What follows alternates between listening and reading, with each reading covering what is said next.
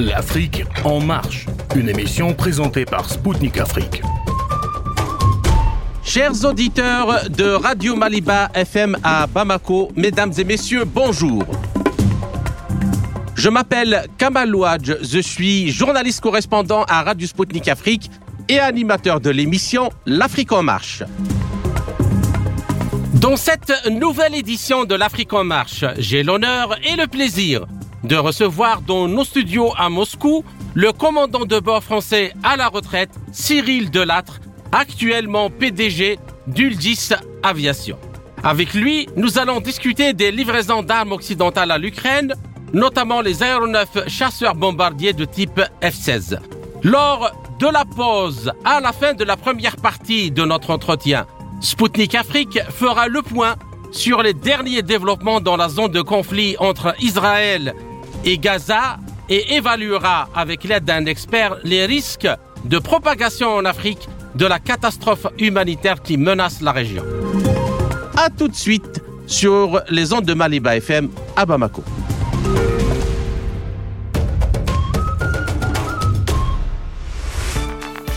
Lors du sommet du G7 qui s'est tenu du 19 au 21 mai au Japon, le président américain Joe Biden a donné l'autorisation à d'autres pays pour livrer à l'Ukraine des avions de combat F-16.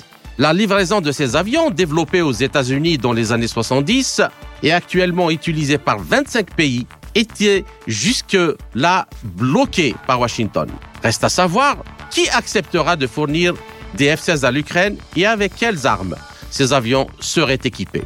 À en croire les dernières informations, ce ne seront désormais pas les États-Unis, pays producteurs et disposant du plus grand stock avec 936 appareils, toujours en service, étant donné la position clairement exprimée en début de l'année 2023 par le président américain qui formellement rejetait cette possibilité.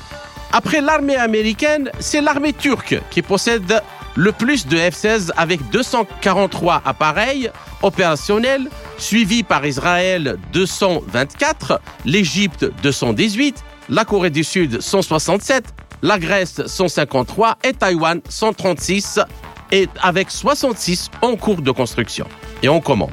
D'autres pays européens comptent également plusieurs dizaines d'appareils en stock comme la Belgique 52 et la Pologne 48. Mais jusqu'à présent, il n'y a que trois pays, les Pays-Bas, la Belgique et le Danemark, qui ont confirmé leur décision de livrer ces appareils à l'Ukraine. En 2024 et en 2025 pour ces deux derniers, des échéances plus ou moins longues relativement au déroulement des opérations militaires sur le terrain et à la période nécessaire incompressible pour former des pilotes compétents. Ainsi, après plus de trois mois du début de la contre-offensive ukrainienne et atlantiste, dont l'échec est patent, les quelques F-16 qui seraient livrés à l'Ukraine apporteraient-ils la panacée tant attendue par les militaires et les combattants de ce pays? Comment lire ces événements à l'aune des changements forts et vertigineux dans la géopolitique mondiale? Pour répondre à toutes ces questions, j'ai le plaisir de recevoir dans nos studios à Moscou le commandant de bord à la retraite français Cyril Delattre, actuellement PDG de Wales Aviation, qui est spécialiste de la formation des pilotes et de personnel de navigation. Cyril Delattre, bonjour et merci d'avoir accepté de nous accorder cet entretien. Bonjour Kamal, merci de m'avoir invité. Tout le plaisir est pour nous et pour nos auditeurs. Alors, euh, la première question qui vient à l'esprit de tout le monde actuellement, malgré l'envoi incessant d'armes de tout type, euh, de mercenaires aux idéologies euh, qu'on connaît actuellement, fascistes, nous ne pouvons pas, personne ne peut le, nier, et, et des formateurs, l'armée ukrainienne n'a toujours pas réussi à changer le rapport de force face à l'armée russe. Alors, euh, en tant qu'aviateur et spécialiste de la formation de pilotes euh, et, du personnel de navigation, l'envoi probable d'avions F-16 euh, ou de chars Abrams hum, pourrait-il changer enfin la donne? Et quid de la formation des pilotes? Pour utiliser efficacement ces aéronefs Alors, c'est une question qui est très intéressante parce que, avant même de penser à mettre en service des F-16 sur le conflit ukrainien, c'est vrai qu'il faut déjà avoir des pilotes qui soient formés sur la machine. Euh, former des pilotes sur ce type de machine spécialement quand on a des pilotes qui viennent d'Ukraine, mhm.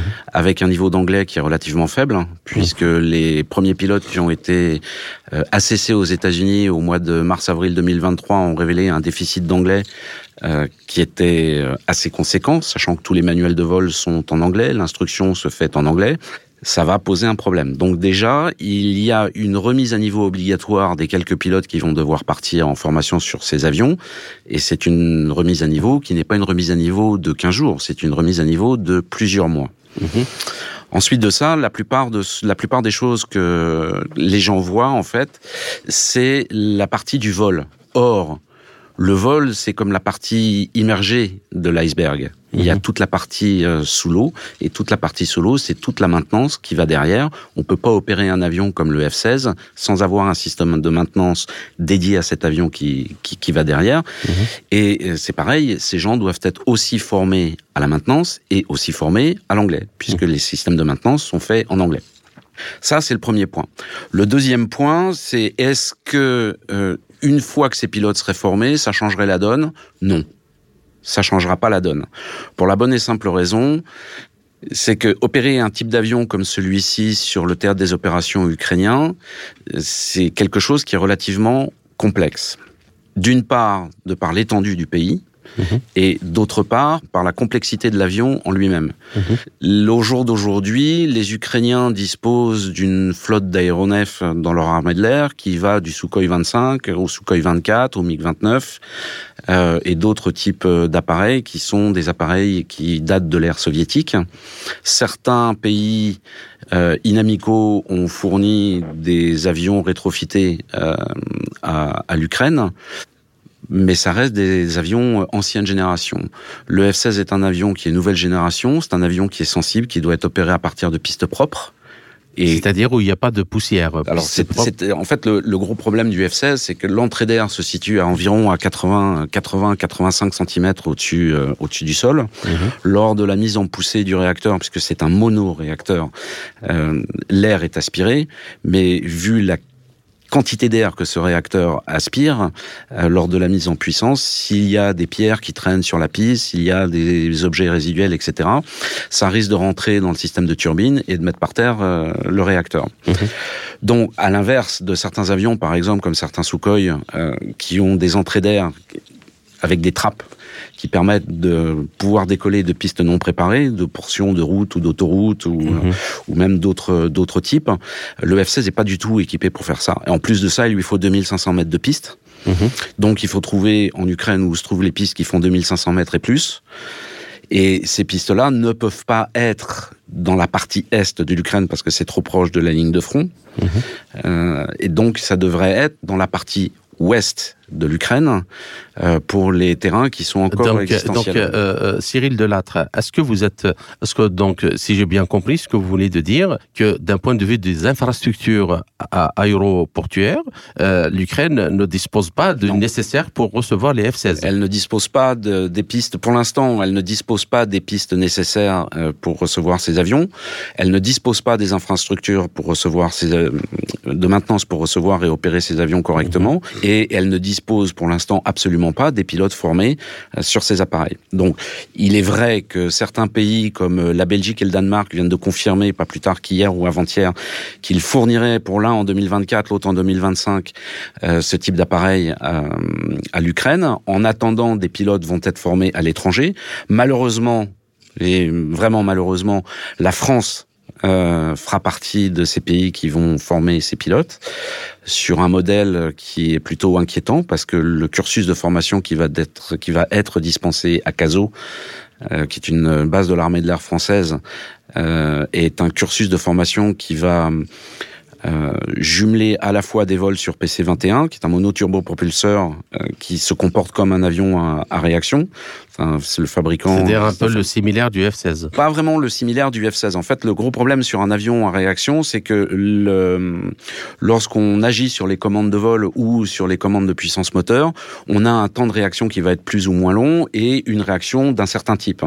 Les turbopropulseurs, en règle générale, qui sont des moyens de formation moins coûteux que le jet par lui-même, euh, a des, des, des, comportements qui sont encore différents. Et lorsque Pilatus a créé le, le PC-21, euh, le PC-21 est un avion turbopropulseur qui se comporte comme un jet, qui a les réactions mmh. moteurs et le comportement euh, de vol d'un jet, ce qui en fait un outil de formation qui est peu cher. Et la France a acheté des PC-21 à, à la Suisse puisque la France a décidé de mettre au vous dites que c'est inquiétant euh bah, Je dis que c'est inquiétant parce que selon le cursus de formation, on va voir des pilotes qui vont être formés à la fois sur PC-21, puis sur les Alpha Jet que nous avions mis à la retraite et qui, depuis le mois de juillet 2023, les derniers pilotes de chasse français ont été macaronnés sur cet avion en, 2000, en 2023. Euh, là, les avions vont être ressortis et les pilotes ukrainiens vont alterner euh, formation sur PC-21, puis formation sur Alpha Jet. Et à l'issue de cette formation, ils sont théoriquement envoyables en formation soit sur F-16, mmh. pourrait être théoriquement envoyable sur formation, en formation sur Rafale ou sur Mirage 2000. D'accord. Et le problème, c'est que mettre à disposition de l'Ukraine euh, ce type d'appareil et les capacités d'armement que ces appareils peuvent avoir.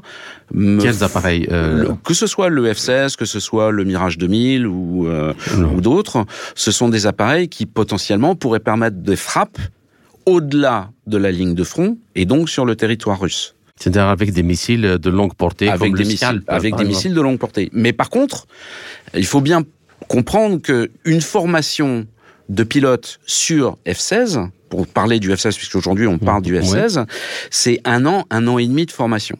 Tout dépend de savoir de quelle manière et pour quel motif et pour quel armement on va utiliser cet avion. Mais, mais, une question, euh, Cyril Delattre. Moi, j'ai fait une fois un cours de pilotage. C'était un, truc euh, d'enfance. Je me suis dit, euh, voilà, je vais quand même essayer de faire ça une fois. Mais si je comprends, d'abord, il faut beaucoup de temps. Je l'ai constaté moi-même pour euh, maîtriser tous les paramètres pour faire décoller un avion ou le faire atterrir, mais pour devenir un pilote de chasse ou aller au combat, il ne s'agit pas uniquement de faire décoller un avion et de le faire atterrir.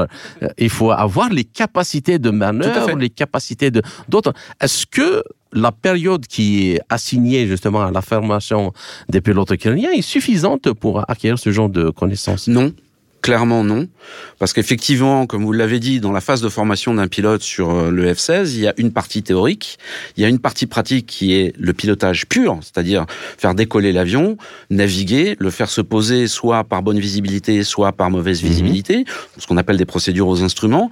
Et puis une fois que ça c'est acquis, il y a toute la partie entraînement et formation à utiliser les systèmes d'armes. Ouais. Le système d'armes que l'on peut voir sur le F-16 est complètement différent, et même le cockpit est complètement différent des avions soviétiques ancienne génération. On est sur des écrans LCD, alors que sur les avions ancienne génération soviétique, on est encore sur des instruments à aiguille. Euh, et donc, toute l'avionique et tout le système d'avionique, les pilotes ont besoin de s'entraîner à ça. Et après ça, quelles armes vont-ils utiliser et mhm. de quelle façon vont-ils entraîner ces pilotes? De ce que l'on sait du premier assessment qui a eu lieu euh, en mars-avril 2023, on sait que les Américains n'ont pas l'intention de former les pilotes de F-16 sur l'ensemble du domaine d'utilisation de cet avion. D'accord. Et d'un autre côté, c'est aussi un peu compréhensible parce qu'il faut bien comprendre une chose, c'est qu'aujourd'hui, la Russie a la maîtrise totale du ciel ukrainien, quoi qu'en disent certains, la Russie a la maîtrise totale du ciel ukrainien. S'il voulait opérer leurs propres avions à l'intérieur du territoire ukrainien, ils pourraient le faire sans problème, mais pour éviter certains risques, ils peuvent aussi se contenter de le faire sans pénétrer euh, sur le territoire ukrainien depuis le territoire euh, russe. Ils ont, des capacités de tirer de, Absolument, des missiles avec, de euh, avec des missiles longue portée, etc. Mmh. Donc il faut savoir que tout ce qui vole aujourd'hui dans l'espace aérien ukrainien est automatiquement détecté par le système de défense antiaérienne russe. Ça, c'est le premier point. Donc, euh, pour ce type d'appareil, pour faire leur mission. Comme ils ne pourront pas être basés dans l'est de l'Ukraine, ils seront forcément basés dans l'ouest de l'Ukraine. Euh, il va falloir faire voler ces avions Ouais. basse altitude, haute vitesse pour éviter qu'ils soient détectés trop tôt, ce qui veut dire un, un accroissement de la consommation de carburant qui est considérable. D'autant plus que euh, cet avion n'a pas la capacité à traverser l'Ukraine, faire sa mission et revenir de l'autre côté de l'Ukraine sans être ravitaillé en vol. Il n'y a aucun ravitailleur euh, de D'accord. disponible pour l'Ukraine et aucun pays européen ni même de l'OTAN ne prendra l'odieuse décision d'envoyer des tankers au-dessus du territoire euh, ukrainien pour ravitailler ces avions. Donc ça veut dire emporter des bidons supplémentaires. Qui dit emporter des bidons de carburant supplémentaires dit une augmentation du poids de l'avion et fera- forcément ça veut dire une augmentation de, le- de la diminution. consommation, une augmentation de la, la consommation de carburant. Donc ça va Et forcément peut-être poser- diminution aussi de, de, de l'armement. et forcément une diminution de l'armement et une diminution de la capacité opérationnelle de cet avion. Si maintenant il décide de faire monter cet avion à haute altitude, haute vitesse, il va être détecté illico presto et les mecs feront une sortie et rentreront jamais. D'accord, bien. Alors euh, maintenant, passons aux choses euh, politiques et géopolitiques. Alors, depuis le début de l'opération spéciale militaire russe en Ukraine, à suivre ce qui se dit dans les médias mainstream occidentaux et les experts qui y défilent à longueur de journée, la Russie aurait perdu la guerre face à l'OTAN et à l'armée ukrainienne. Et le plus inquiétant euh, dans tout ça est que bon nombre de ces médias experts de ces euh, médias experts sont d'anciens hauts gradés des armées des différents pays de l'OTAN. Alors, comment expliquez-vous cette situation?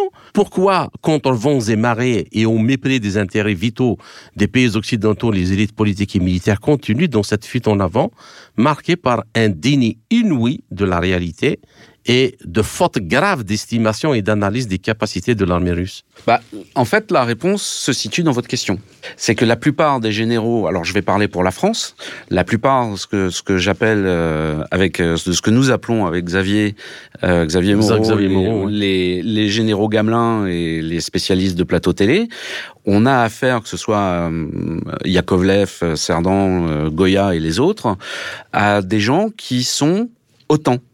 Or, le problème de l'OTAN, c'est que l'OTAN n'a jamais pris en considération, a fait une erreur euh, stratégique grave, de ne jamais croire ce que disait l'armée russe euh, et le gouvernement russe sur leur capacité de défense. Euh, et donc, ils sont toujours partis du principe que la Russie mentait. Or, le problème, c'est que la Russie ne ment pas. Et les capacités de défense et les capacités militaires de la Russie aujourd'hui, euh, plus les stratégies, font que l'armée ukrainienne est en déroute, font que euh, depuis le début de ce qu'ils ont appelé la contre-offensive, euh, ils ont rien gagné.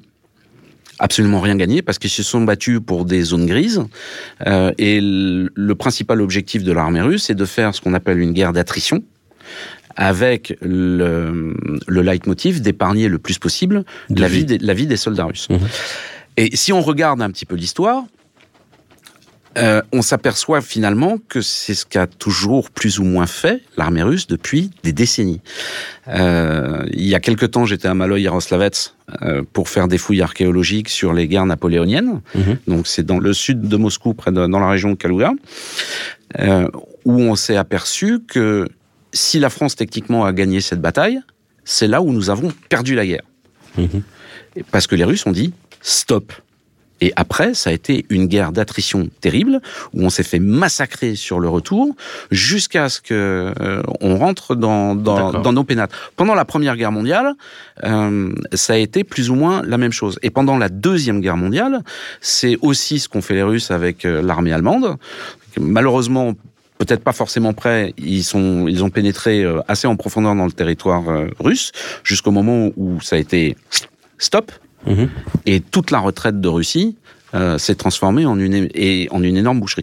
Et si on regarde ce qui se passe en Ukraine aujourd'hui, on est sur cette même guerre d'attrition, à la seule différence, c'est que la Russie préserve au maximum la vie- les- les la vie humaine de ses soldats, et même euh, préserve au maximum euh, la vie humaine des soldats ukrainiens qui désirent se rendre. Depuis 2006, euh, la référence pour la charge militaire de chaque pays membre de l'OTAN, parce que j'aimerais bien continuer par rapport À à ce que vous venez de développer maintenant, pays membre de l'OTAN est de 2% du PIB. Et le deuxième élément majeur du critère de référence de l'OTAN aussi, est la nécessité d'allouer au moins 20% des dépenses militaires au programme d'armement, y compris de recherche et de développement. Donc de nouveaux projets comme, euh, entre guillemets, l'hypersonique.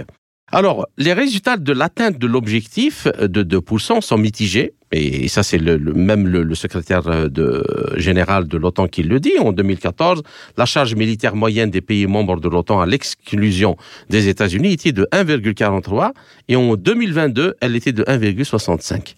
Alors, vient la question, donc, qu'en pensez-vous de cette situation? Et est-ce que c'est vraiment sérieux dans la situation d'endettement dont souffrent les pays occidentaux. Les pays, ces pays occidentaux qui continuent, ont beaucoup à dire que nous allons continuer à livrer des armes à l'Ukraine, ont-ils les moyens de leur politique? Non. Non, clairement, ni l'Union européenne euh, ni les États-Unis n'ont les moyens de, de, continuer cette politique. Euh, mais encore une fois, je vais revenir en partie sur la question parce que la, mhm. partie de la, ma réponse sur la question précédente va induire euh, mhm. celle-ci. L'OTAN, l'OTAN a parfaitement mal euh, estimé les capacités de, de la Russie, de, de, de l'armée russe et de la Russie en général. Les États-Unis, pareil, et l'Union européenne, pareil. Euh, et pour les spécialistes, les pseudo-spécialistes que l'on a en France, comme ils sont gangrénés par l'OTAN, forcément, euh, ils ne peuvent pas avoir les capacités de réflexion parce qu'ils ne se rendent pas compte sur place euh, de ce qui se passe. Ensuite, ils sont soumis à une doxa et un narratif qui est vraiment particulier en Union européenne. Et si on regarde aujourd'hui toutes les décisions qui ont été prises, soit par unilatéralement, soit par les États-Unis, soit par l'Union européenne, tant en matière de sanctions contre la Russie euh, que pour leur propre développement, ils sont complètement à l'opposé de ce qui de, de, ce qu'il faudrait faire. Quand Bruno Le Maire dit qu'en 15 jours il va mettre euh, l'économie russe par terre, euh, enfin c'est pas sérieux. C'est, franchement, c'est pas sérieux. Comment peut-on mettre l'économie d'un pays euh, qui a un taux d'endettement qui est hyper faible? Je crois que c'est moins de 20% de son PIB. Comment peut-on mettre l'économie d'un pays par terre avec un taux d'endettement si faible, avec euh, un, ce qu'on appelle en termes économiques le plein emploi, puisqu'il y a entre 3 et 4% de chômeurs, c'est le économiquement parlant, tout prof d'économie vous dira que c'est le plein emploi. Quand on regarde euh, ce qui se passe en Union européenne, on ne peut pas, c'est pas possible. La Russie est un pays qui est autonome, qui a son gaz, qui a son pétrole, pratiquement tout, qui, s'il voulait se couper du reste du monde, euh, quasiment il pourrait le faire. Euh, donc, et, c'est un pays qui est assis sur des réserves, même si euh, une partie de ces réserves a été absorbée par euh, les, sanctions, on ne peut pas mettre ce pays par terre. C'est complètement illusoire. Donc, le, le développement de l'industrie d'armement européen est en, est en grande souffrance. Mhm. À mon sens, il est en grande souffrance et c'est induit euh, par les mauvaises stratégies de l'OTAN. Euh, qui ont toujours considéré qu'ils étaient les meilleurs stratégiquement, euh, la meilleure armée du monde. Euh, je parle de l'OTAN, hein, bien mhm. évidemment, et et que le, il ferait qu'une seule bouchée de la Russie. donc on s'est reposé sur nos lauriers.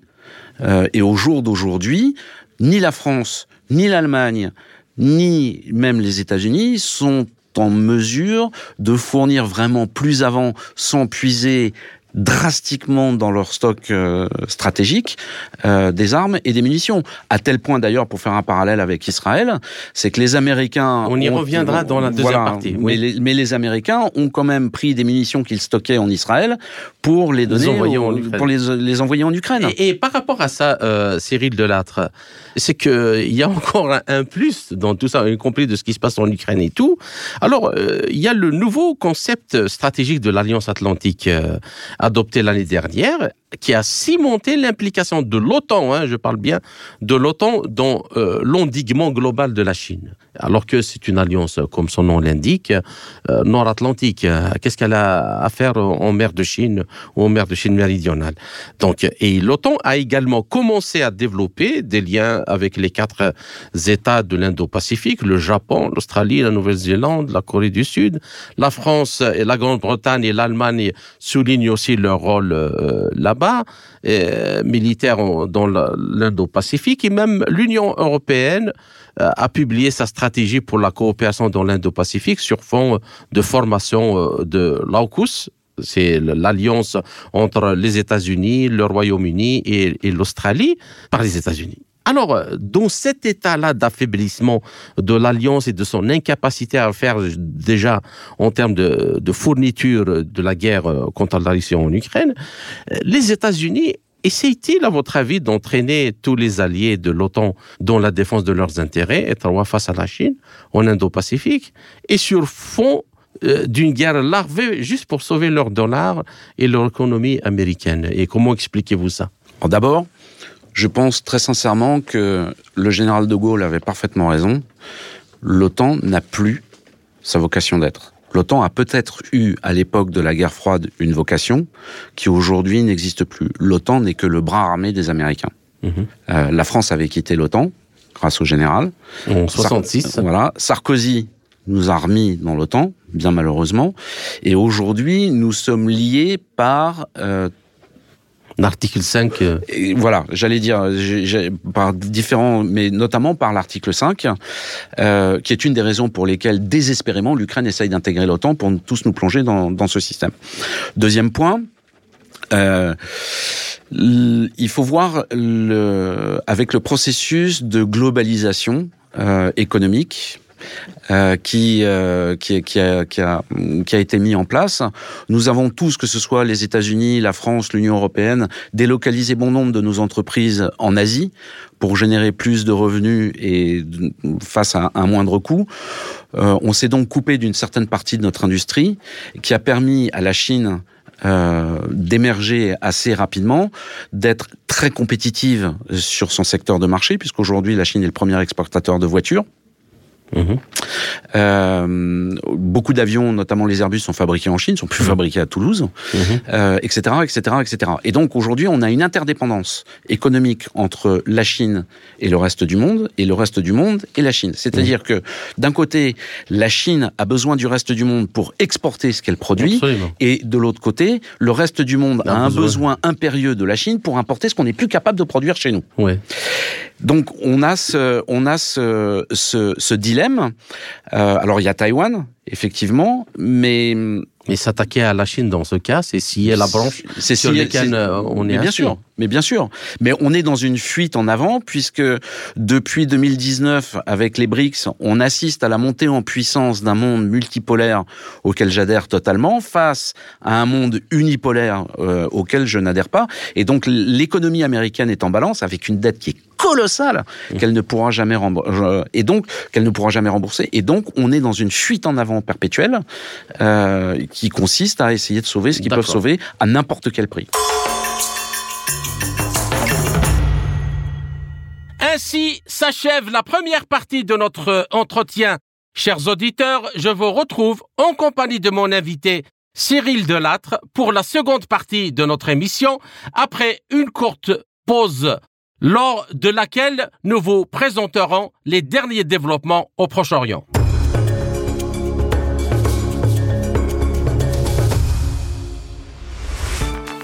Le nombre de morts résultant du conflit entre le Hamas et Israël au Proche-Orient a augmenté des deux côtés. En Israël, selon les médias locaux, au moins 1300 personnes ont été tuées et dans la bande de Gaza, plus de 1300 personnes.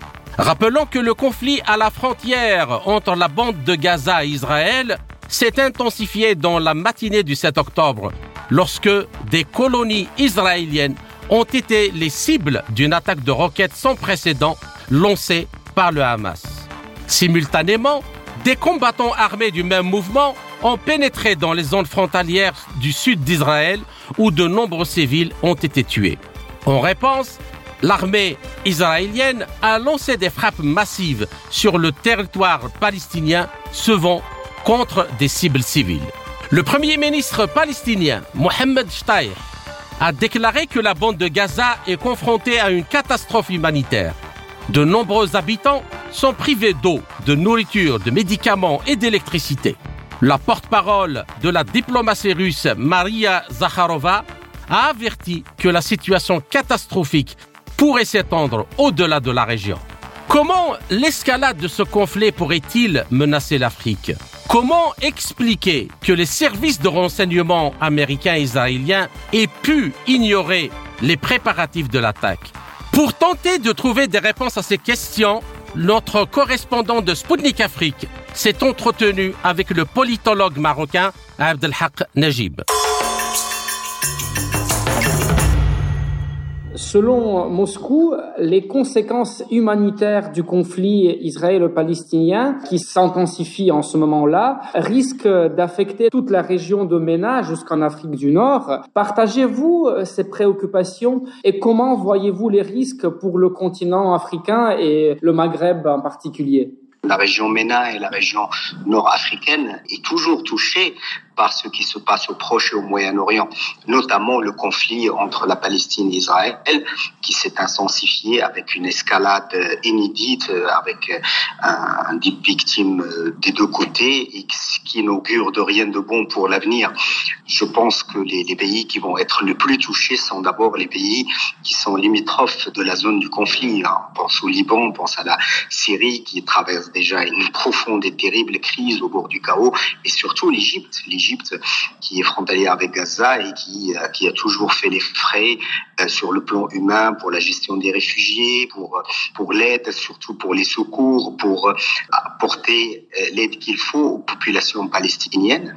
On parle déjà de plus de 150 000, voire plus, réfugiés déjà à cause de cette escalade. C'est un flux humain extrêmement important. Mais quand on parle de, de l'Égypte, qui, est, qui est limitrophe, les, les conséquences sont immédiates et il faut un plan d'action, il faut une stratégie de travail avec toute une logistique à mettre en place pour pouvoir aider les réfugiés palestiniens et surtout aussi euh, essayer de contenir le conflit parce que c'est un conflit qui risque de s'étendre euh, d'un moment à l'autre. Si cette guerre continue avec la même intensité, si on ne revient pas à la table des négociations, si on n'entend pas raison d'un côté comme de l'autre, ça peut s'enflammer et l'embrasement peut être avoir des conséquences beaucoup plus graves que on ne pense.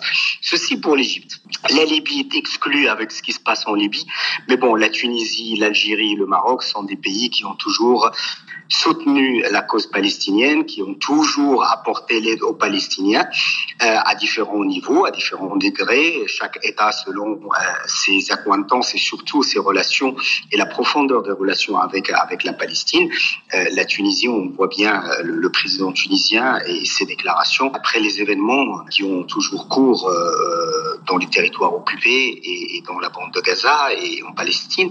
Le soutien est immense et la volonté d'aider, il est toujours là Maintenant, les, Tunisiens peuvent recevoir encore une fois des, réfugiés, ils peuvent apporter une aide humanitaire, ils peuvent aussi apporter une aide matérielle, bien que la, la Tunisie traverse une crise aussi humaine, sociale et surtout économique importante. L'Algérie, idem, ils ont des relations très euh, proches euh, des Palestiniens et, pour eux, comme pour le Maroc, la, la question de la Palestine est une question sacrée. Maintenant, venons-en au Maroc. Le Maroc, qui est euh, quand même un des pays qui soutiennent le plus la Palestine. Sa Majesté le roi du Maroc et euh, Raïs, c'est le président de, euh, de Beit Mal-Quds. Euh, nous sommes, le Maroc est véritablement le garant donc de la stabilité de la ville d'Al-Quds et ceci revêt pour nous une symbolique extrêmement forte dans la gestion de cette crise. Il est vrai que le Maroc a des relations depuis 2020 avec Israël, mais ceci n'empêche pas la condamnation par le Maroc de toute agression contre le peuple palestinien depuis toujours, depuis que la guerre a éclaté dans ces territoires-là. Voilà ce qui est important. Maintenant, le Maroc est toujours disposé à aider les populations palestiniennes, à apporter l'aide humanitaire, logistique qu'il faut. L'Afrique aussi, la région du Sahel, est une région à majorité musulmane et ce sont des gens qui soutiennent la cause palestinienne avec fermeté, avec vigueur. Ils sont évidemment, j'ai vu, j'ai lu tout ce qui a été écrit, toutes les déclarations des responsables dans des pays du Sahel même dans, en Afrique de l'Ouest. Il y a véritablement une condamnation de cette guerre, il y a une condamnation de cette escalade, il y a un appel presque unanime à un cessez-le-feu pour qu que l'on puisse retourner à la table des négociations. Les choses s'intensifient avec le passage du temps parce qu'on n'a pas réglé le problème à la source. Le problème à la source, il est clair. Il faut que l'État d'Israël vive et Il faut que l'État palestinien existe et vive aussi. On ne peut régler ce problème qu'en ayant deux États séparés, souverains, dans le respect l'un de l'autre et dans le respect surtout voisinage. Mais à ce moment-là, ce sont les grandes puissances, je pense aux États-Unis, je pense aux Européens, je pense à la Russie, je pense à la Chine, qui doivent se mettre à table et, décider une bonne fois pour toutes de trouver une solution viable à ce conflit qui dure depuis plusieurs décennies. Moscou euh, estime également que euh, les États-Unis euh, disposaient d'informations sur l'attaque du Hamas contre Israël. Pourquoi, à votre avis, Washington n'aurait-il pas prévenu Tel Aviv. Si, comme euh, les, services russes l'affirment, euh, Washington disposait euh, d'éléments concernant cette attaque, je pense que les services secrets du monde sont, à même les services secrets israéliens ne peuvent pas être pris de court. On parle de quand même des services qui font partie des quelques services les plus performants au monde. Ils ne peuvent pas ne pas être au courant ou au moins savoir. Peut-être qu'ils ne sauraient pas le, leur hache, mais ils savaient quand même que quelque chose de grand euh, se préparait. Si les Américains le savaient et n'ont pas averti Tel Aviv, ça m'étonnerait grandement. Mais à ce moment-là, si c'est le cas, on doit se poser la question à qui profite l'escalade, à qui profite la tension? Est-ce qu'il y a une volonté quelque part que euh, la guerre prenne une autre forme? En Palestine et en Israël. Et à ce moment-là, est-ce que cela augure d'un conflit beaucoup plus généralisé, beaucoup plus ouvert? Et, c'est un risque énorme à prendre. Je ne pense pas du tout que Washington soit prête en ce moment à, ce qu'il y ait, ou voudrait qu'il y ait un, conflit de cette ampleur dans la région. Déjà, un conflit énorme en Europe qui engage quand même pratiquement plus de 40 pays euh, qui font coalition contre la Russie. Ce n'est pas une guerre entre la Russie et l'Ukraine, c'est une guerre entre la Russie et toute une alliance avec l'OTAN et beaucoup d'autres pays. Donc c'est déjà les prémices d'un conflit beaucoup plus généralisé et beaucoup plus global. Si on ajoute à cela un autre conflit de cette envergure euh, au Moyen-Orient, ça va être une véritable catastrophe.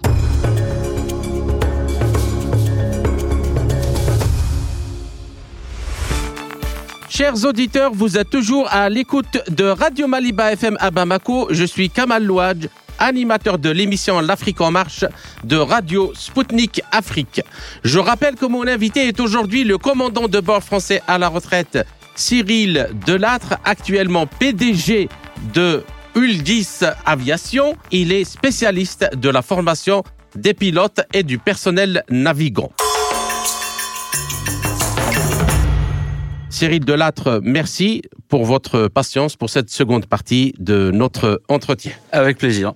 Tout le plaisir est pour nous. Alors maintenant, comme je l'ai annoncé à la fin de la première partie, passons un peu à ce qui se passe au, Proche-Orient euh, au Moyen, au Proche-Orient, en Palestine, en particulier au Gaza. Alors, euh, j'aimerais bien vous lire une citation du sénateur russe Alexei Pouchkov, francophone, très connu en France d'ailleurs. Mhm. Alors, il dit dans une euh, déclaration, la priorité de l'Ukraine dans la politique de l'Occident diminuera avec l'escalade en Israël et selon lui, les États-Unis doivent désormais travailler sur deux fronts actuellement, l'ukrainien et israélien, faute de quoi tout le monde sera convaincu qu'ils ne peuvent pas supporter le fardeau du leadership mondial et que les responsables les plus fanatiques à Washington devraient se faire harakiri. Et dans le même euh, sens, dans ces conditions, il estime que Washington devrait remercier Dieu et Xi Jinping, le président chinois, que la crise autour de Taïwan ne soit pas, en tout cas pour l'instant, abattue sur eux également. Et les États-Unis ont pris trop d'engagements envers le monde. C'est le cas typique d'un empire confronté à de nombreux défis et dont les forces sont de plus en plus sollicitées, mais je rajouterai de plus en plus aussi faibles et incapables de faire face aux demandes, résume-t-il alors. Alors, qu'en pensez-vous Et sommes-nous en train d'assister à des changements profonds dans la géopolitique mondiale américaine? Alors, d'abord, euh, sur le problème de ce qui se passe à, Gaza, mhm. personne ne peut nier la barbarie du, Hamas. Oui. Ça, c'est un fait indéniable. Euh, mais l'ouverture de ce, que moi j'appelle ce second front euh, pose, de, pose de sérieux problèmes et pose de sérieuses questions. Euh, l'Ouest, ce que j'appelle l'Ouest, c'est-à-dire l'Union européenne, l'OTAN, les États-Unis, n'a plus la capacité aujourd'hui à, fournir à l'Ukraine, sans taper dans des stocks stratégiques, et c'est déjà ce qu'ils ont commencé à faire, euh, de munitions. je vois mal comment sans dépecer l'un, ils vont pouvoir alimenter l'autre. Mhm. Ça me paraît, euh, ça me paraît relativement compliqué. Euh, ce qui pousse d'ailleurs euh, Zelensky à, à, dire clair, enfin à dire et à accuser la Russie d'armer le Hamas, qui est complètement utopique, ça n'a aucun sens, absolument aucun sens euh, et à, à, accuser la Russie d'alimenter un conflit de l'autre côté pour qu'on voit pas ce qui se passe euh, en, Ukraine. Euh, le vrai problème de tout ça, c'est que effectivement, par des idées de longue date, les Américains sont très proches des Israéliens. Euh, et les, les, Américains ont beau dire qu'ils vont continuer d'alimenter l'Ukraine et d'alimenter euh, Israël, je vois pas comment ils vont pouvoir le faire. À mon sens, ils vont commencer par diminuer l'alimentation euh, à l'Ukraine. Mhm. Ils vont reporter ça sur l'Union européenne, qui évidemment ne voit pas plus loin que le bout de son nez. Donc, euh, ils vont jeter, que ce soit la France, l'Allemagne et les autres, ils vont se jeter à corps perdu dans l'alimentation euh, à tout va de, de l'Ukraine. Pendant ce temps-là, les Américains risque de s'atteler avec euh, les Israéliens. On est clairement aujourd'hui dans un changement de politique. Il faut impérativement que on stoppe ce conflit en, en Israël, mhm. qui est meurtrier à, à tous les points. Personne ne peut accepter cette, euh, cette barbarie. Mais on a deux poids, deux mesures. Regardez la déclaration d'Ursula von der Leyen euh, hier, euh, qui disait qu'il était absolument inacceptable et intolérable qu'Israël mette un blocus autour de Gaza parce que ça va entraîner un déficit humanitaire qui va être mhm. terrible. Mais est-ce que quelque part, elle condamne les bataillons d'Azov, Haïdar, Pravi Sector, Zvobodna, Kraken et tous les autres qui ont mis à feu et à sang l'Ukraine en tuant des Ukrainiens russophones juste parce qu'ils étaient russophones. Ça, ça a commencé en 2014. Quand est-ce que l'Union européenne a condamné ça? Jamais. Il y a aussi, c'est-à-dire la réaction par rapport à l'État d'Israël aussi qui, qui, ne fait pas dans, la dentelle quand il bombarde les, les, les civils et quand c'est justement c'est ce que vous venez de dire maintenant. On dit que l'armée russe détruit des choses en Ukraine en bombardant avec des missiles et ainsi de suite, mais aller aussi bombarder euh, Gaza avec euh, qui, qui est l'une des régions dans le monde le plus dense en population, lancer des bombes. 2 millions d'habitants dans la bande de Gaza. 2 millions 300 000. C'est aussi, c'est en fait euh, une sorte de de combat entre euh, de façon très barbare de voir la vie humaine et, et que il s'agit là de, de prendre le problème, comme vous l'expliquez tout à l'heure, un peu plus haut prendre un peu d'altitude et regarder comment. Et... Bah, alors posons-nous une question. Oui. Euh, personne ne peut nier que les services de renseignement euh, israéliens euh, sont loin d'être des branquignoles, sont plutôt des gens sérieux entre le Mossad, le Shin Bet et puis toutes les autres agences. Comment ça se fait qu'ils n'ont rien vu? Ouais, mais justement, j'aimerais bien vous lire une déclaration de, de Maria Zakharova. Moscou estime que les États-Unis ne pouvaient pas ne pas et les, donc ça sous-entend quand on dit les États-Unis, ça sous-entend tout également, euh, on peut le, comprendre dans les services d'enseignement euh, israéliens parce qu'on sait qu'ils travaillent euh, en synergie complète. Disposer d'informations sur l'attaque du Hamas, parce que vous qui êtes spécialiste, euh, est-ce qu'une telle attaque aurait pu être décidée, comme vous le disiez, euh, une semaine à l'avance ou 15 jours à l'avance? Donc, il ne pouvait pas ne pas être, euh, être au courant. Et pourquoi, à votre avis, donc ce cas-là, Washington, si je reprends le, propos de Zakharova, n'a pas prévenu Tel Aviv? Moi, j'ai pas mal de questions, mais je suis tout à fait, tout à fait d'accord avec Maria Zakharova. Euh, l'analyse, l'analyse est très, très pertinente. D'abord, qui a armé le Hamas? Mhm. Au jour d'aujourd'hui, on sait qu'on a retrouvé des missiles anti-chars dans les mains du, du, Hamas, qui sont des missiles anti-chars britanniques. D'accord. Qu'est-ce que ces missiles anti-chars britanniques foutent dans les mains du Hamas et qui leur a donné? Ouais. Premier point. Deuxième point, d'où viennent les armes américaines euh, que, dont le Hamas dispose? Est-ce que ce sont des stocks d'armes américaines qui viennent d'Afghanistan Dans ces batailles, vous voulez Dans dire cette bataille, oui, tout à fait. Ou est-ce que ça vient, euh, comme ça peut venir des missiles anti-chars britanniques, de la contrebande et du marché noir euh, d'armes euh, au départ de l'Ukraine, puisque tout le monde sait, c'est un secret pour personne euh, que l'Ukraine est un pays qui est hautement corrompu, euh, qui a un marché parallèle euh, à plein à plein d'égards et dont on sait que certains se sont enrichis en revendant ces, armes, comme d'autres se sont enrichis à une époque en revendant les armes du, lors du conflit euh, en ex-Yougoslavie, qui alimente toujours euh, le territoire français, par exemple, et, et d'autres territoires. Ça, c'est le premier point. Le deuxième point, c'est que euh, il faut pas prendre la CIA ni euh, les services ukrainiens, euh, Israélien. services israéliens, pardon, euh, pour des enfants de cœur. Euh, les gars savent très bien ce qu'ils font. Il n'y a pas un cafard qui peut passer la bande de Gaza sans que ce soit vu. C'est-à-dire le mur qui sépare la bande de Gaza. C'est ce que moi j'appelle l'une des frontières les plus dangereuses au monde. Euh, comment ils ne l'ont pas On ne peut pas monter une opération comme ça. C'est impossible sans des mois de préparation. Et forcément, à un moment donné ou à un autre, ça se sait. On, on a déjà les Égyptiens qui disent, mais nous, on avait prévenu, personne nous a écoutés. Euh, Netanyahou a dit, euh, non, non, on n'a pas été prévenu. C'est pas possible. Donc, il faut voir beaucoup plus large que ça. Mm -hmm. euh, le, le, Premier ministre Netanyahou fait partie de la droite et de l'ultra-droite euh, isra israélienne.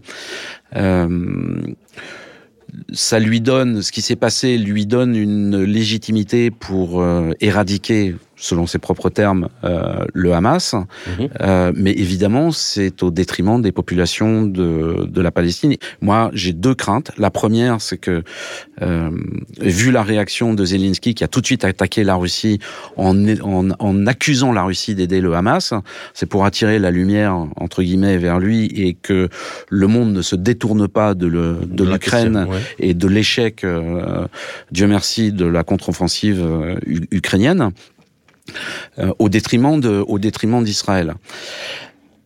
Ce qui peut provoquer deux choses. Euh, la première, c'est que désespéré comme il pourrait l'être, Zelensky pourrait être en, enclin à mener une opération sale, mmh.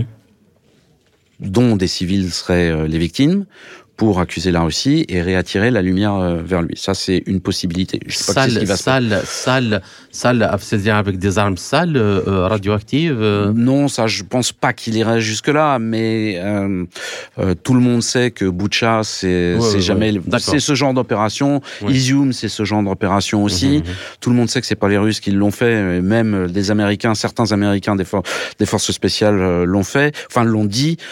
c'est pas, c'est pas eux. On a d'autres personnes qui l'ont dit aussi, mais bon, ça fait partie de le, la première victime de la guerre, c'est la vérité. Donc, euh, donc euh, ça c'est pas, c'est ce genre d'opération qui pourrait mettre en place, notamment avec euh, tenter de reprendre la centrale nucléaire d'Energodar, pour lequel ça pourrait mal se passer pour les Ukrainiens, mais si tant est qu'ils puissent arriver à faire quelque chose, euh, ça permettrait de dire ah bah oui mais c'est les Russes qui l'ont fait. Bon, ça c'est une possibilité. La deuxième possibilité, c'est que euh,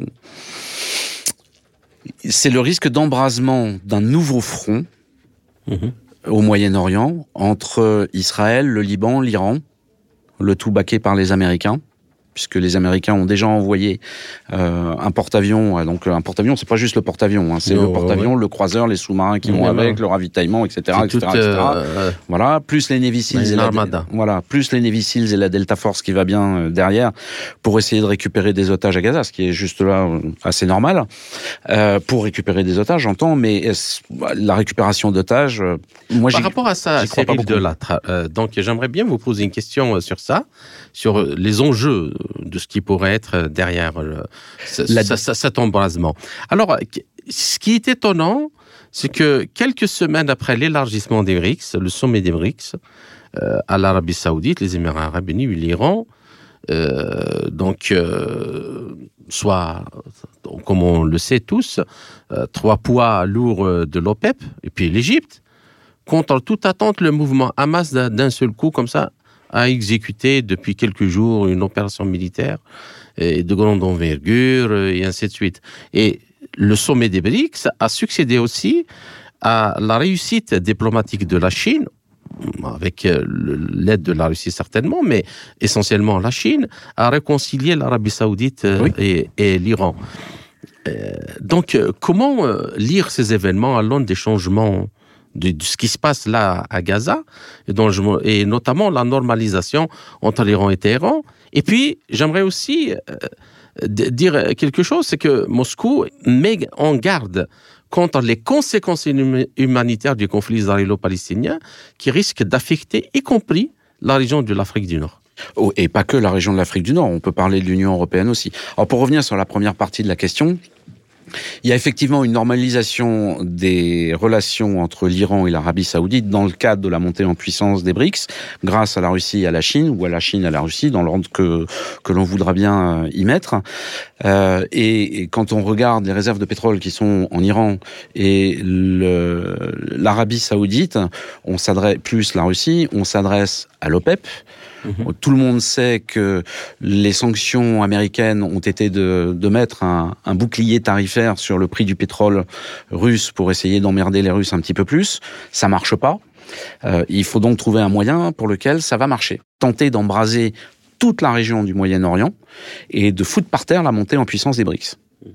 Et ça, je suis pas du tout d'accord avec cette méthode-là, ce qui est une fuite en avant des Américains à mon sens, mais ça c'est mon analyse très personnelle qui n'engage vraiment que moi et moi personnellement, euh, je trouve que c'est un jeu qui est extrêmement dangereux et euh, c'est une boîte de Pandore qui vient d'être ouverte, dont je ne sais pas comment on va pouvoir la refermer, si tant est qu'on puisse la refermer. Alors peut-être qu'il s'agit d'autre chose, et mhm. peut-être qu'on n'ira pas jusque là. Ça, euh, oui, mais en tout cas, le, risque, voilà. le risque est là. et il a la flambée du pétrole et tout. Je crois que c'est par rapport à ça et l'inflation qu'elle va engendrer. Et vous avez tout à fait raison de le dire que même en Europe, pas uniquement en, en Afrique du Nord, euh, cela va avoir des conséquences fâcheuses. Ça, ça va avoir des conséquences fâcheuses à différents égards. C'est d'abord pareil, quand on reprend euh, la doxa et le narratif euh, qui, est, qui est fait par les médias européens et les médias français, je vais parler des médias français puisque je suis français, je, les, connais à peu près, euh, on a un discours qui est présenté mhm. où on assimile Hamas et Palestiniens. Deux choses complètement différentes. Il y a les Palestiniens et là, et, il y a le Hamas, qui, qui, est une entité terroriste. Mhm. Point. et étant donné qu'on a énormément de gens en Union européenne qui sont issus de l'immigration. Ok, très bien, mmh. mais avec des discours qui sont tenus qui vont pas forcément dans le bon sens, on peut éventuellement, si c'est pas maîtrisé, assister à différentes opérations à différents endroits de déstabilisation même euh, de ces populations à l'égard des populations françaises ou même euh, des, des, juifs qui sont euh, en Union européenne et en France. Je lisais ce matin avant de venir que euh, Darmanin euh, avait mis sous surveillance plus de 1000 sites euh, juifs euh, de façon à les protéger de ce qui pourrait... De ce qui... Donc c'est quelque part, il y a une crainte. Absolument. Voilà. Et là, si on assiste en plus euh, à ça, euh, je suis pas très serein pour euh, l'avenir des choses. Mmh. Et, euh, et hum, humainement parlant et humanitairement parlant, ça va être extrêmement difficile quand on regarde toutes les migrations qui a lieu entre l'Afrique du Nord et, mmh. et le sud de la Méditerranée, en passant par Lampedusa, etc. C'est complètement non maîtrisé. c'est totalement aux mains de certains cercles mafieux qui prennent directement contact avec les ONG pour leur dire tiens, on a tant de bateaux qui vont arriver à tel endroit, venez les chercher. Et après ça, on en fait quoi de ces gens-là? Mais, mais le problème, c'est on en fait quoi de ces gens-là? Moi, je veux bien qu'on accueille des gens, mais il faut qu'on puisse le faire dans de bonnes conditions. La France aujourd'hui n'a plus les moyens de le faire, et plus on va encore déstabiliser ces régions du Moyen-Orient, plus on va se retrouver dans des flux migratoires avec tout ce que cela peut comporter, de bien ou de pas bien. Mais dans ce cas-là, on va surtout voir des choses pas forcément bien se passer. Euh, surtout avec ce qui se passe actuellement en Ukraine et que maintenant, de toute façon, on, savait déjà, il y avait des enquêtes comme euh, la Norvège qui, qui a démontré qu'il y a beaucoup d'armes qui ont été livrées à l'Ukraine se retrouvent dans le marché noir. Dans le marché noir. Donc, si ces armes sont arrivées en Palestine, qui dit qu'elles ne seraient pas arrivées en, en, Europe. Mais elles sont déjà arrivées en Europe. Voilà. Les, euh, la, la, Norvège a déjà dit qu'elles étaient arrivées euh, au travers de leur pays en, en, en Europe.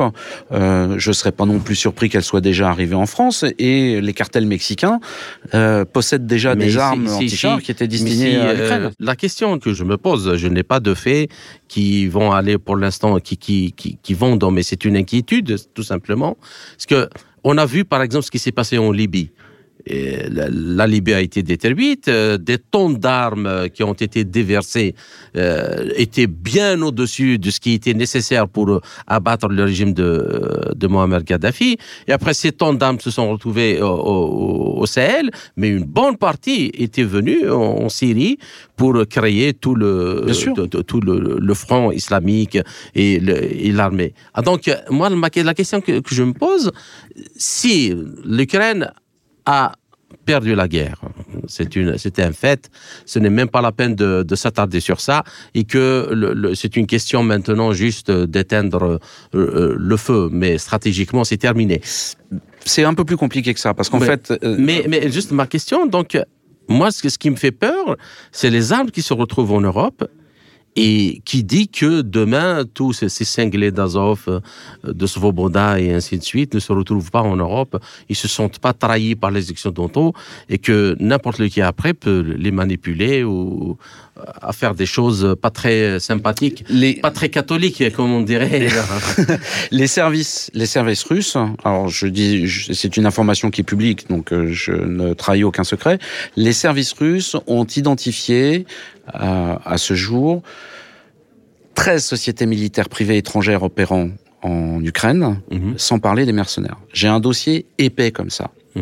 qui n'est pas la source de mon propre travail. Donc c'est quelqu'un qui a fait ce travail dont je ne donnerai pas le nom publiquement parce que j'ai pas pu le contacter avant, donc je ne sais pas s'il accepterait mmh. ou s'il accepterait pas. Mais c'est sous la forme d'un PDF où ils sont listés tous les mercenaires français connus à ce jour. Euh, qui opèrent contre la Russie en Ukraine. Mmh. C'est par liste alphabétique, mmh. avec l'historique, des copies d'écran d'échanges que cette personne a pu avoir avec euh, avec ses mercenaires, d'où ils viennent, etc. Le point commun de tout ça, c'est l'idéologie. Ils ont tous un point commun, c'est l'idéologie néo-nazie euh, qui subsiste encore en Europe. Mmh. Elle subsiste en Europe au travers de groupuscules qui sont liés soit aux hooligans du monde du football, euh, soit à des groupuscules qui sont aux États-Unis, soit à des groupuscules qui sont même en Angleterre, sans parler de la France et, de l'Allemagne. Ce qui est intéressant, c'est que dans le début de son, dans le début de son, euh, de, de ce travail, il précise que euh, officiellement, la France n'en a reconnu que deux. Donc euh, c'est particulièrement inquiétant de voir toutes ces armes en circulation, de voir que euh, la corruption endémique de l'Ukraine euh, fait qu'on retrouve ces armes un petit peu partout. Et d'ailleurs dans les cités HLM en France, où on a le plus, de, où les autorités françaises ont le plus de problèmes dans ce qu'on appelle chez nous les zones de non-droit, qui sont tenues par des trafiquants, etc. On trouve encore des armes qui datent du conflit en Yougoslavie. Et donc. Euh... Et alors, euh, pour finir euh, l'émission Cyril Delattre, quelle est la place actuellement? Comment voyez-vous le futur de l'Europe dans tout ce bazar Et en particulier. ce qui sert de moteur, si l'on peut dire, de l'Union européenne, le, le couple franco-allemand? Bah, le couple franco-allemand, pour être très honnête, la procédure de divorce est largement entamée. euh, je ne crois pas du tout au couple franco-allemand, mmh. absolument pas. Euh, je pense que l'état économique de l'Union européenne est catastrophique. Mmh.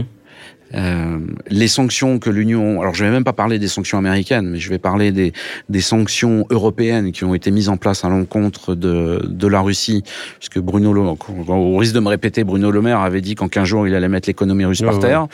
Ouais. Euh, en 15 jours, il a mis l'économie européenne par terre. Je ne vois pas comment économiquement l'Union européenne peut s'en sortir si euh, on n'arrête pas le train immédiatement et que l'on n'effectue pas un changement de stratégie vis-à-vis -vis de la Russie, qui elle, par contre, a bien appris ses leçons. Euh, puisque la Russie est un pays qui est très ouvert et je les en remercie pour ça. D'ailleurs, moi, en tant que Français vivant en Russie, c'est un vrai bonheur. J'ai jamais rien ressenti euh, à mmh. mon égard. En tant que Français, c'est exceptionnel. Euh, mais il serait temps d'arrêter le train. Il serait temps de réfléchir deux secondes un peu plus loin que le bout de son nez et de se rendre compte que on, on ne peut pas vivre en Europe sans la Russie. C'est quasiment impossible. Chers auditeurs, Notre entretien arrive euh, à sa fin. Cyril Delattre, euh, je vous remercie pour euh, toutes ces informations. Et Avec grand plaisir. Euh, tout le plaisir est pour nous. J'espère vous retrouver dans les quelques semaines à venir dans un autre entretien pour traiter d'un autre sujet. Merci encore une fois et à très bientôt. Merci Kamal, à très bientôt et merci de m'avoir invité. C'était le commandant de bord français à la retraite Cyril Delattre, actuellement PDG de Whale Guise Aviation, spécialiste de la formation de pilotes et de personnel navigant. Ainsi s'achève cette édition de notre émission L'Afrique en marche, proposée par Radio Sputnik Afrique en partenariat avec Radio Maliba FM à Bamako. Je suis Kamal Louadj, merci de nous avoir suivis, tout en espérant avoir été à la hauteur de vos attentes. Chers amis, je vous retrouverai très bientôt pour une autre émission. D'ici là, portez-vous bien. L'Afrique en marche, une émission présentée par Spoutnik Afrique.